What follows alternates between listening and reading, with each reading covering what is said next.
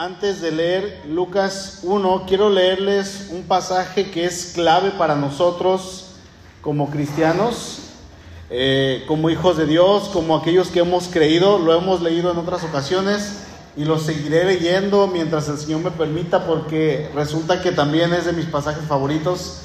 Y, no sé, no me gusta eh, decirle que haga algo, que se aprenda algo, pero si puede aprenderse este versículo, Gálatas 4:4, hermanos, es un versículo sumamente importante. Dice, se los leo en la nueva versión internacional, dice, pero cuando se cumplió el plazo, Dios envió a su hijo nacido de mujer, nacido bajo la ley.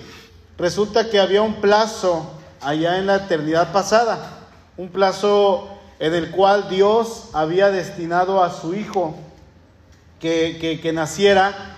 Era, era, Dios que se haría carne para, para venir a servirnos, para venir a salvarnos a nosotros que éramos pecadores. Dice la escritura que éramos antes enemigos de Dios. Entonces Dios elabora un plan y en este plan Él traza un plazo de tiempo en el tiempo del hombre. Yo, yo no sé si, si usted se ha puesto a pensar, y creo que sí hermano, en lo que es el precio de la salvación pero a veces digo, Señor, eh, hace falta tanto énfasis en hacer eh, énfasis a, la salvación, a la cruz, a la sangre derramada de tu Hijo, a su muerte, a su resurrección, a su encarnación, a todo ese sufrimiento. Y la respuesta en automático viene a mi mente y la respuesta es sí. Un rotundo sí, siempre va a hacer falta, siempre va a ser correcto hacer énfasis en cuanto a la encarnación de Dios, del Hijo de Dios, al sufrimiento, a su muerte y a su resurrección, porque esa es la base de nuestra fe. No podríamos predicar otra cosa, nosotros tenemos que predicar a Cristo y a este crucificado. ¿Por qué? Porque simplemente el Dios que es todopoderoso, el Dios que es eterno, el Dios que es increado, hizo todo para poder venir a salvarme a mí que yo merecía una muerte eterna, que yo merecía una condenación al infierno, que yo merecía una eternidad alejada de mi Padre Celestial. Bueno, en aquel tiempo sin Cristo no era mi Padre. Sin embargo, a pesar de que yo merecía todo esto, voy a leer en la escritura que a Dios le pareció a bien el elaborar un plan que es perfecto y, y en ese plan Él estaría involucrado y Él sería el que lo ejecutaría y Él me daría una vida nueva, una vida que, en la cual yo ahora puedo disfrutar en Cristo. Y yo no sé si usted puede acompañarme, pero yo, yo, yo creo que podemos decir, yo no cambio por nada mi vida en Cristo. ¿Quién cambiaría, su vida en Cristo? ¿Quién lo haría? Creo yo que, que nadie que ha conocido a Dios. Dice el texto que leímos ahí en Gálatas 4 que cumplido el plazo, dice en otra versión, pero cuando se llegó el tiempo, cuando se cumplió el tiempo, en esta versión dice, cumplido el plazo. ¿Cuál plazo? Bueno, resulta que Dios había dispuesto un plazo según el orden del tiempo humano. Sabemos que Dios no habita en el tiempo así como nosotros. Nosotros eh, nos limita el tiempo y el espacio, pero el Señor, Dios Todopoderoso, no está con un reloj todo el tiempo en su mano o viendo la hora en el reloj de la pared o no está con un teléfono viendo el cronómetro y el tiempo. No, ¿por qué? Porque la eternidad está en sus manos. Él no está sujeto a cosas que nosotros como seres vivos estamos sujetos a ejercer. Por ejemplo, Dios no necesita oxígeno para vivir. ¿Sabían eso? Sí, sí lo entendemos. Porque Él es el creador del universo y Él en este momento sabemos que está aquí, sabemos que está, no, no habita en este lugar, pero puede estar físicamente, pero si, si no está físicamente, está en nuestros corazones y está en el corazón de cada uno de los que estamos aquí. Pero al mismo tiempo, así como Él es el que posee el título y es el dueño absoluto del universo, lo que el hombre ha alcanzado a conocer a, cualquier distancia, a, tanto a la derecha como a la izquierda, por así decirlo, en, cuanto a distancia, es una distancia aproximadamente de 90 mil millones de años luz. Entonces, eso es lo que el hombre ha alcanzado a ver. Sin embargo, podríamos decir, hay todavía más para allá y el Señor podría estar en este momento allá y está aquí también. Y, podríamos decir, pero ¿cómo puede estar allá si es el espacio? Bueno, Él no necesita absolutamente nada de lo que nosotros necesitamos para vivir. Entonces, Dios no está sujeto a lo que usted y yo estamos sujetos. Pero allá en Génesis 3, hermanos, vamos a leer que Dios le hizo una promesa a Adán y a Eva. Y Dios les dijo, de su descendencia de seres humanos, Va a venir alguien que va a terminar con la serpiente. Esta serpiente que te acaba de engañar, Eva, va a venir alguien que va a acabar con la muerte que ellos en ese momento acababan de, de, conocer, porque había habido un cambio en sus cuerpos, había habido un cambio en el universo entero, había habido un cambio en totalidad en toda la tierra. ¿Por qué? Porque el pecado había entrado a la tierra. Y Dios les dice ahí en Génesis 3:15, pondré enemistad entre ti y la mujer, entre tu simiente y la simiente suya, esta te herirá en la cabeza y tú le irás en el calcañar. A esto es a lo que se le conoce como el protoevangelio. ¿Sí? El protoevangelio no es otra cosa que el anuncio de Cristo y es Cristo en el Antiguo Testamento, es el Cristo que estaba anunciado desde el principio todo lo que vamos a encontrar de Cristo en el Antiguo Testamento, eso es el protoevangelio, es un evangelio anunciado antes de que se cumpliese. Entonces, podemos decir que Cristo es el evangelio. Podemos decir que Cristo es el reino de los cielos. Por eso él cuando empezó a predicar su ministerio, él decía, arrepiéntanse porque el reino de los cielos se ha acercado. Y en realidad quien se había acercado era él en persona. ¿Sí? Así es que aquella promesa que Dios le dio desde el primer momento en que Adán y Eva deciden desobedecer a Dios y miraron que las palabras de, Dios eran realmente ciertas y que las palabras de Satanás no eran ciertas, sino que eran una mentira.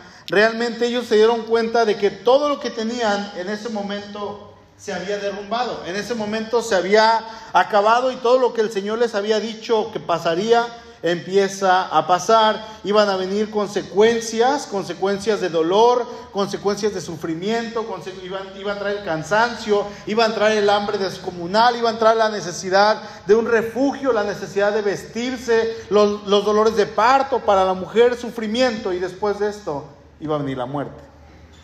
La muerte era algo que no podía ya evitarse. Pero en ese mismo momento Dios no deja sin esperanza a Adán y a Eva, y, en ellos está representada toda la humanidad, sino que Él les promete ahí mismo y les dice Cristo va a venir, aunque no les dice Cristo. Y resulta que el tiempo había llegado y el Señor había sido anunciado unos cuatro mil años antes. Esta promesa que se había hecho a Adán y Eva, ahora se estaba ya manifestando. Ahora sí están en Lucas capítulo 1. ¿Están ahí? Dice el verso 26. Al sexto mes, el ángel Gabriel fue enviado por Dios a una ciudad de Galilea llamada Nazaret. ¿A quién?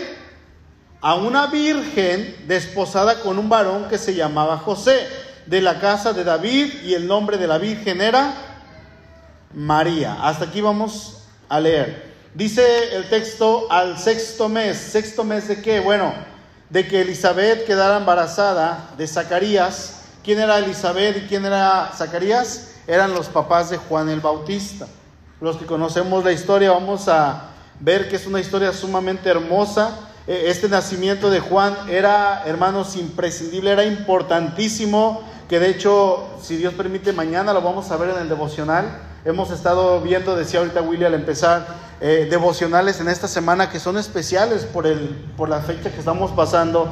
Y mañana vamos a ver de qué trata eh, la promesa y el nacimiento de Juan el Bautista. Era sumamente importante que el más grande de los profetas, el último de los profetas, anunciara la manifestación del Salvador del mundo. Entonces, la concepción de Juan el Bautista era simplemente imposible porque sus padres ya eran muy ancianos ya eran viejos, sin embargo, Dios quiso que de ellos, de, este par de, viejitos, podríamos decir, que eran justos, que de ellos naciera este varón que sería una pieza clave en la manifestación del Señor Jesucristo. ¿Sí? Estaba anunciado.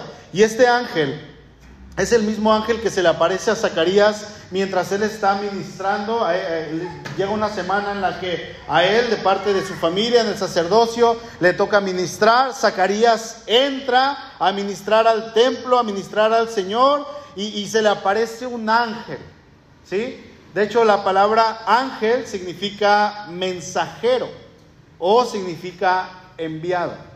¿Sí? No sé si, si sabían esto, pero ¿Es un mensajero para entregar mensajes o es un enviado para entregar un mensaje? Y es el mismo ángel que vamos a encontrar ahí en el libro de Daniel, capítulo 8 y capítulo 9. Y, lo que este ángel le llevó a Daniel fue un mensaje acerca de lo que iba a pasar en el tiempo futuro, un mensaje de parte de Dios. La, la tradición nos ha enseñado y hemos aprendido malamente que Gabriel es un arcángel, ¿Quién, ha escuchado al arcángel Gabriel? ¿Sí? Y, al igual el arcángel Miguel, pero realmente no es así. Gabriel es un mensajero que lleva mensajes de parte de Dios y son mensajes sumamente importantes. ¿Sí? Lo vamos a ver con Daniel en el capítulo 8, capítulo 9, lo vamos a ver con Zacarías aquí en Lucas capítulo 1 y lo vamos a ver ahora con María aquí en Lucas capítulo 1. Y dice el texto que este ángel entró donde estaba María. Y dice el verso 28, y entrando el ángel en donde ella estaba, dijo, salve, muy favorecida, el Señor es contigo, bendita tú entre las mujeres. Mas ella, cuando le vio, se turbó por sus palabras y pensaba, ¿qué salutación sería esta? Gabriel entra con María y la saluda, pero no es cualquier saludo. Yo no sé qué hora era, yo no sé si era de tarde, María estaba sola ahí en casa. Yo no sé, tenemos como que la imagen, la imagen de que era de noche y que ella estaba acostada ya lista para dormirse, pero no sabemos qué hora era. Sin embargo, dice que el, ángel entra y, la saluda, pero no es cualquier saludo. Fíjense, por lo regular, un saludo ¿cómo es? Buenas noches. Hace unos días iba pasando y saludé a una vecina. Le digo, buenas noches. Y dije, ¿qué dije? Pero ella me dijo, buenas noches, ¿no? Buenas noches también. Y, no dije nada, nada, dije, buenas noches. Y, es un saludo, le estoy diciendo buenas noches, ¿no? Es como el ahorita o el pa' qué, ¿no? Y, así hablamos, pero saludamos así, o buenos días, o un eh, buenas tardes, o un qué onda, ¿qué más? ¿Cómo estás? ¿No? WhatsApp. Hi. Hi, los que hablan inglés como lengua materna, muy bien. ¿Qué once con el 12? ¿Qué hubo? Son saludos que a veces vamos a tener y vamos a agregar miles de saludos. Pero el ángel llega con María y dice que le dice, salve, muy favorecida, el Señor es contigo, bendita tú entre las mujeres. Otra versión, la nueva traducción viviente dice, saludos, mujer favorecida el Señor está contigo. Otra versión dice, te saludo, tú que has recibido el favor de Dios, el Señor está contigo. Otra versión dice, Dios te ha bendecido de manera especial, el Señor está contigo. En la versión que lo leamos, cualquier versión que usted busque, vamos a ver realmente que no era un saludo cualquiera, sino era un saludo en verdad extraño, era, era algo raro. Dice que ella se quedó muy confundida por esto, como eh, es, como, yo quiero que piensen esto, como si llegara con alguna de ustedes, hermanitas, y un ángel llega, vamos a suponer que es eh, Gabriel, y le dice, hola, madre de naciones, convertidora de millones, ¿no? Convertidora de que van a convertir a millones. No sé si existe esta palabra, me la corrigió, yo creo que no. Pero a lo mejor ustedes ya conociendo el Evangelio, hermanitas, van a decir, ¿qué salutación es esta? No, no, no dirían salutación porque no usamos esa palabra. Pero ¿por qué me dijo así? ¿A, poco Dios me va a usar para convertir a millones a Cristo? ¿A poco, por qué madre de naciones? No, sería algo raro Si, si alguien llegara y la saludara así, a lo mejor si llega una persona, pues no vamos a creerle porque van a decir, mira, se me está tirando un piropo, van a decir. Pero si es un ángel el que la saluda, van a decir, wow, ¿por qué me está diciendo así? Bueno, el ángel le dice esto a María y ella se queda así como sorprendida, así de que, ¿qué será lo que está pasando? ¿Por qué me saluda así?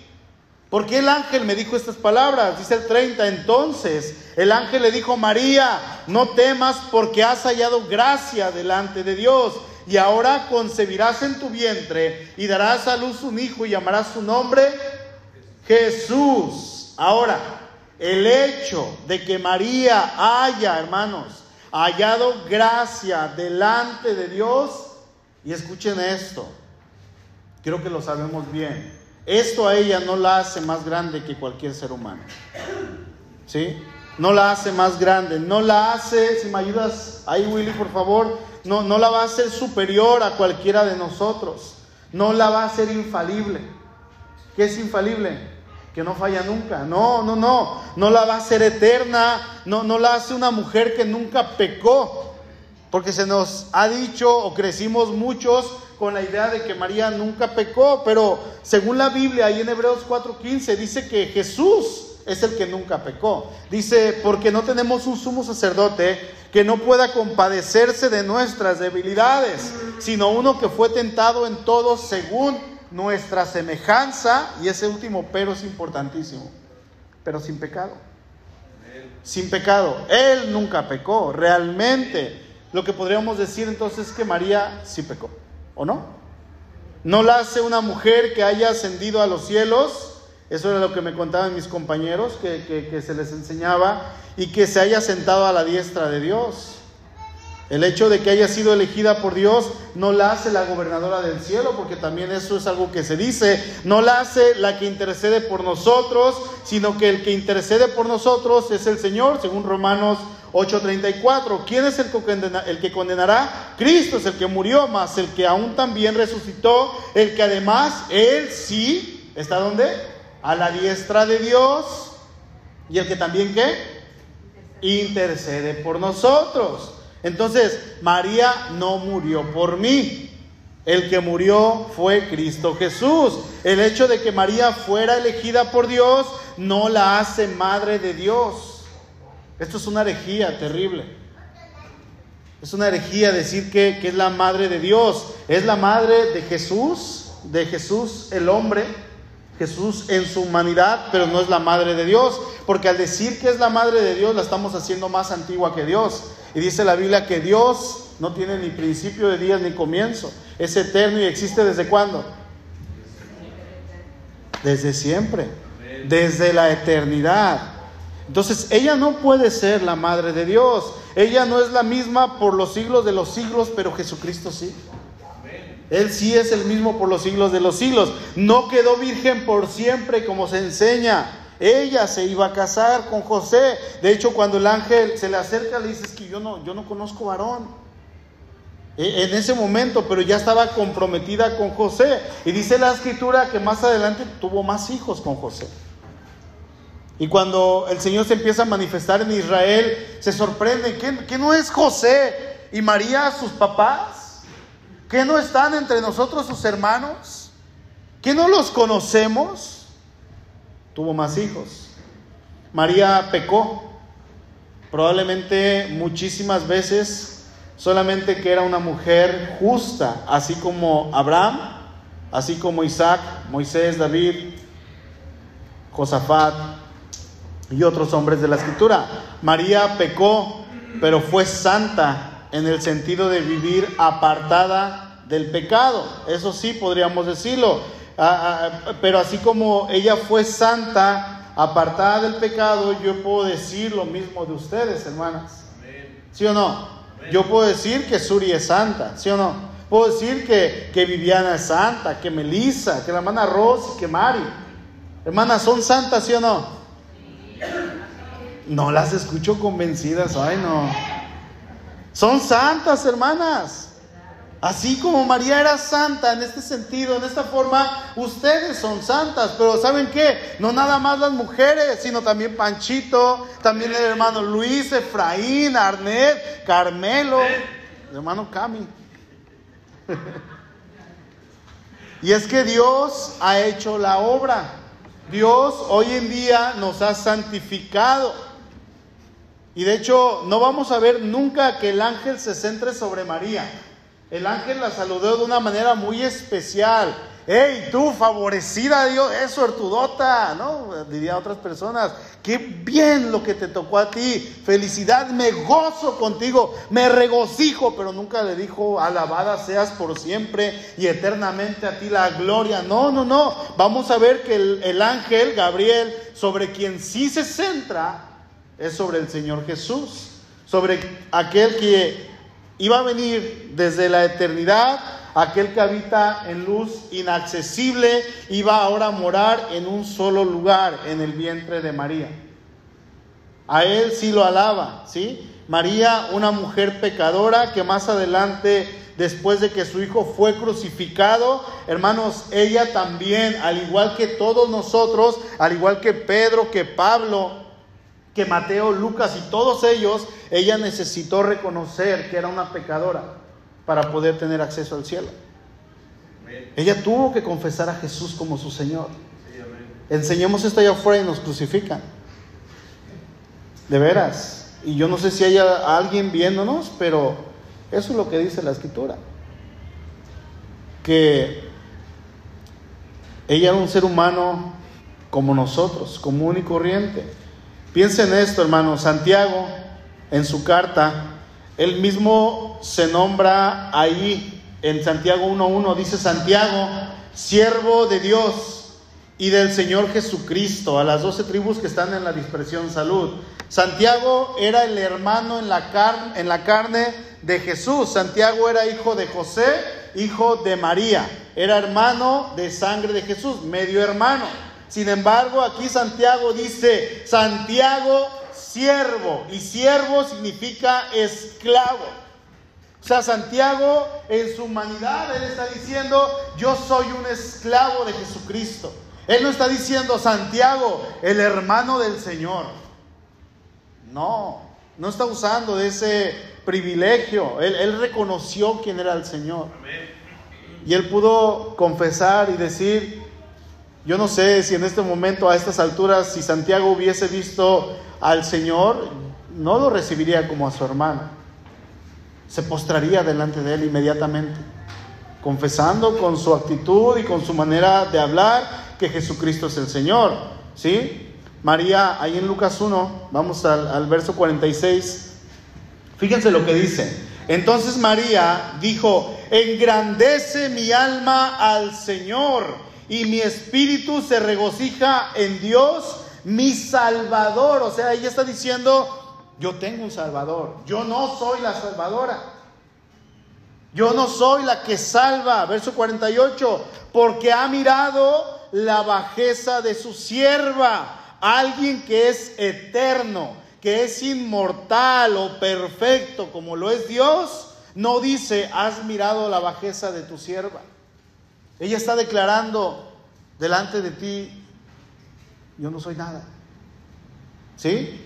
Pues he aquí, desde ahora me dirán, bienaventurada todas las generaciones. Y sí, bienaventurada María por lo que hizo. Dice el verso 49, porque me ha hecho grandes cosas el poderoso, santo es su nombre. Si ella fuera poderosa, ella podría hacer todo lo que Dios le hizo, porque no hubiera habido no hubiera estado esa necesidad de que Dios interviniera.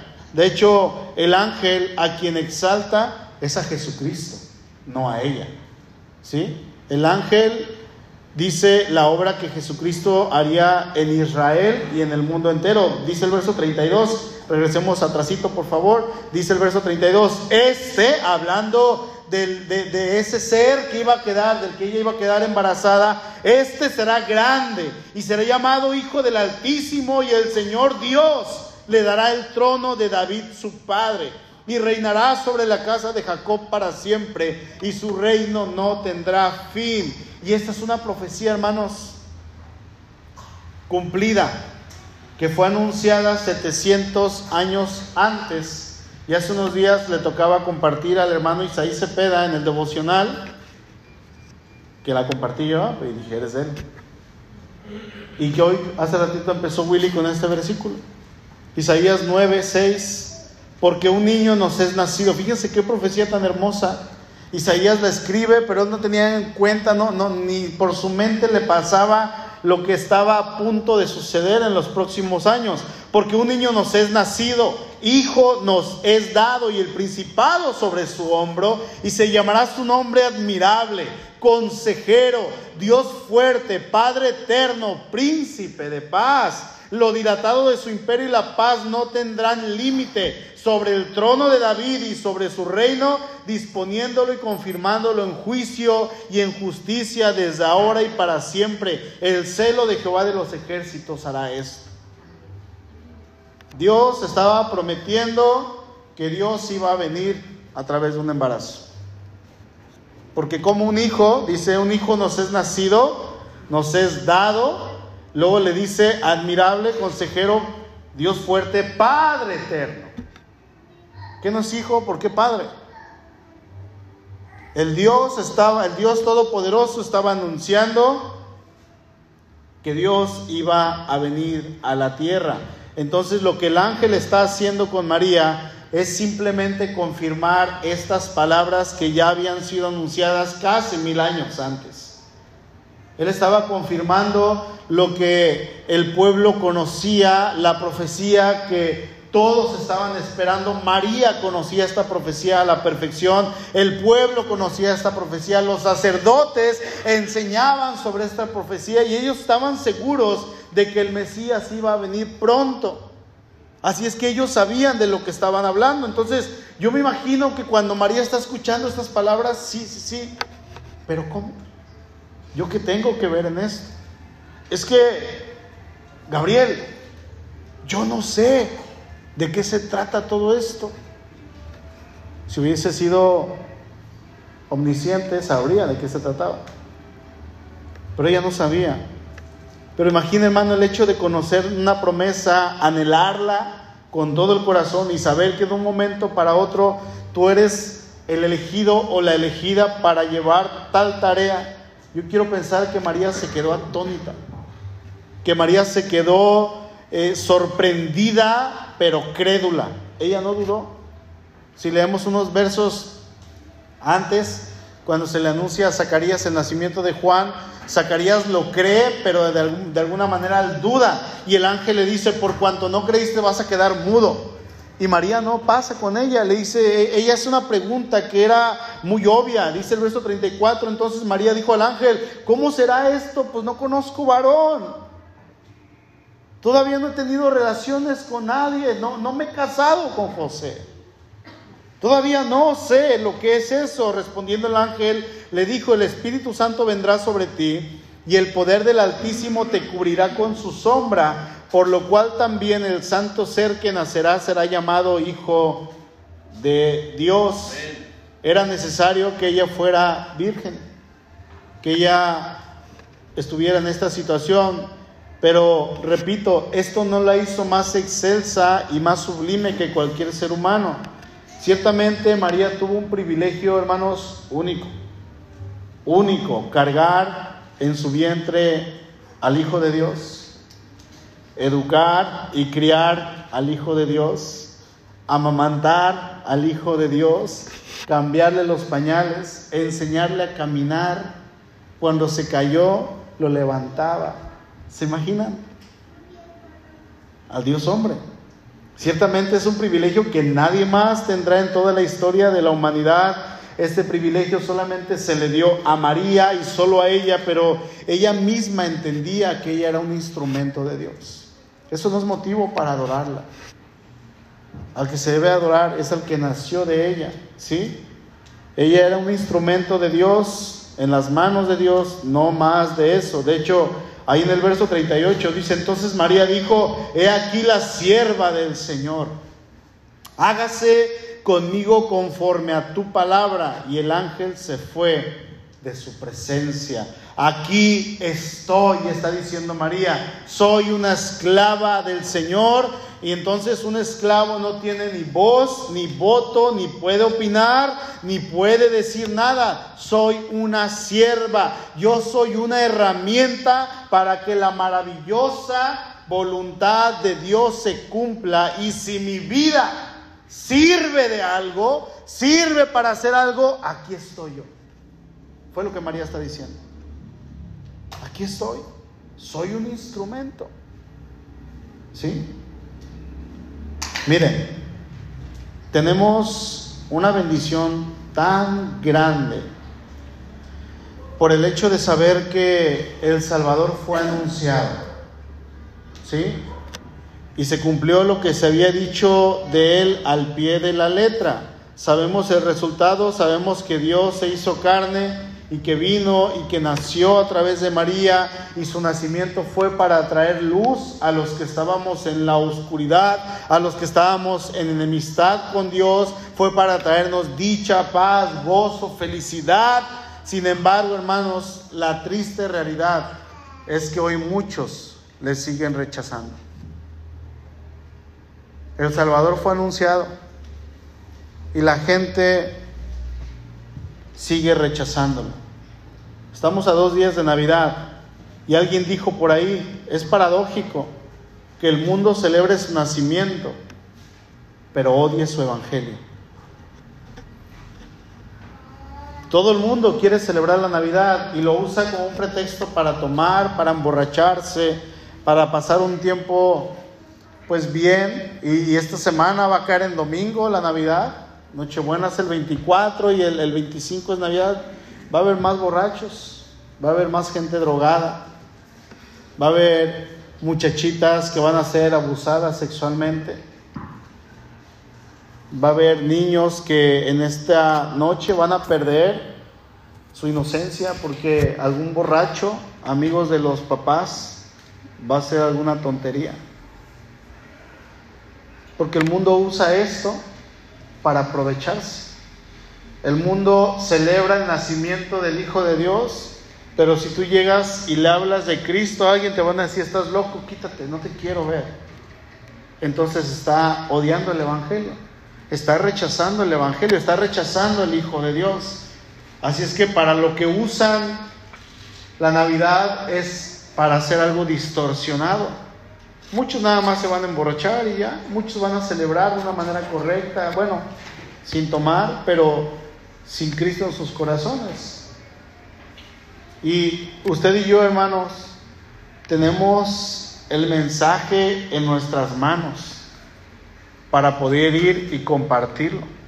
Tenemos la oportunidad, la bendita oportunidad de anunciar, así como este ángel fue enviado, usted y yo podemos ser enviados por Dios para anunciar a nuestra familia, para anunciar a aquellos que necesitan de Cristo y decirles, ¿sabes qué? Nosotros celebramos la Navidad, pero en realidad estamos celebrando su nacimiento y amamos su Evangelio y para nosotros el Evangelio es lo más grande y excelso y glorioso y maravilloso que podamos experimentar.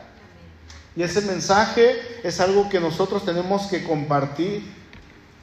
¿Por qué? Porque la gente se está perdiendo día a día. Y usted y yo, hermanos, somos llamados a invitar al mundo que crea que hay un Salvador que fue anunciado y se cumplió el pie de la letra y vino y nació y creció como un siervo y murió, pero también resucitó. Es necesario que anunciemos, no podemos quedarnos callados. Decirles que esta persona que fue anunciada vino a morir por cada uno de los pecadores y decirles, ¿sabes qué? Ahí estaba yo y él vino y me salvó. Amén. Vamos a orar, por favor.